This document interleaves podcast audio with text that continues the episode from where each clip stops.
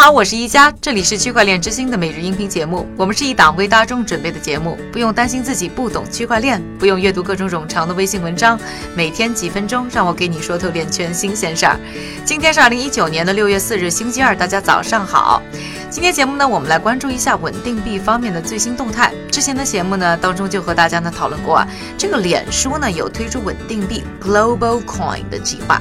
而据呢英国的金融时报报道啊，为了能够呢搞定监管，让这一计划呢顺利启动，脸书呢已经开始呢就这一计划和美国衍生品监管机构 CFTC，也就是啊美国商品期货交易委员会进行交涉。CFTC 的主席克里斯托弗吉安卡洛证了这一消息，还表示啊，谈判呢还在早期阶段，目前呢需要先确定这是否在 CFTC 的管辖范围内。而除了美国，脸书呢似乎也在和英国的相关机构进行交涉。虽然脸书官方还没有确认呢这一计划。但业内呢都在关注这一可能到来的全球支付网络的搅局者。据说呢，脸书为这一计划已经筹集了十亿美元的外部资金。而有了这一个数字货币，脸书的用户之间呢可以呢轻松的相互转账，也可以在应用程序中购物。而以脸书的用户数和他们的用户粘度，再加上他们旗下另外两个高流量的社交媒体 WhatsApp 和 Instagram，影响力啊，相信会是巨大的。而美国比特币平台 BitPay 的一名高管呢，在上周还表示，一旦 Global Coin 上线，将推动呢比特币再次进入公众的视野。那个时候啊，比特币的价格也会跟随升高。除了脸书交易所呢，在稳定币方面也没闲着。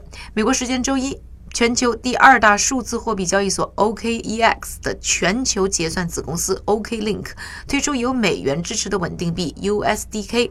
这次呢，OKLink 呢是和美国信托机构 Prime Trust 合作。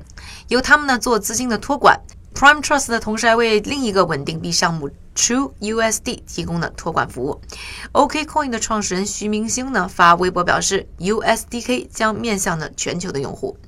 OKEX 今年呢也是动作不断啊，三月呢就有报道称呢他们正在开发自己的去中心化交易所，以及呢名为 OKChain 的区块链。这个呢我们节目呢也有提到，据说呢这一个区块链呢已经是处于最后阶段。预计呢会在本月啊就推出呢测试网络。那聊了半天跟稳定币相关的最新动态之后呢，下面的时间还是交给呢韭菜哥，他为大家准备了一组链圈的最新快讯。好的，一家，我们先来看一组行业报告。零售巨头沃尔玛宣布加入了 MediLedger，这是一个追踪药品来源的区块链联盟。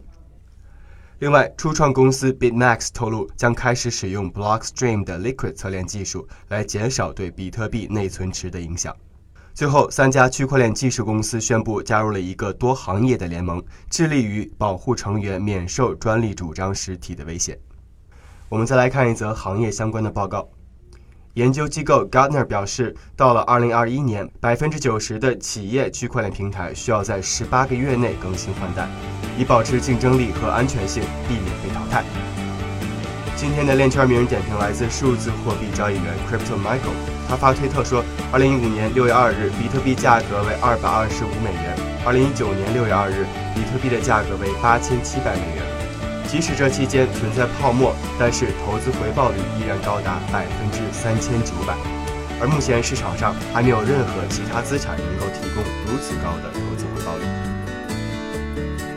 感谢韭菜哥的分享，也感谢各位的收听。我是一加区块链之星，还原区块链最真的样子。我们明天再见。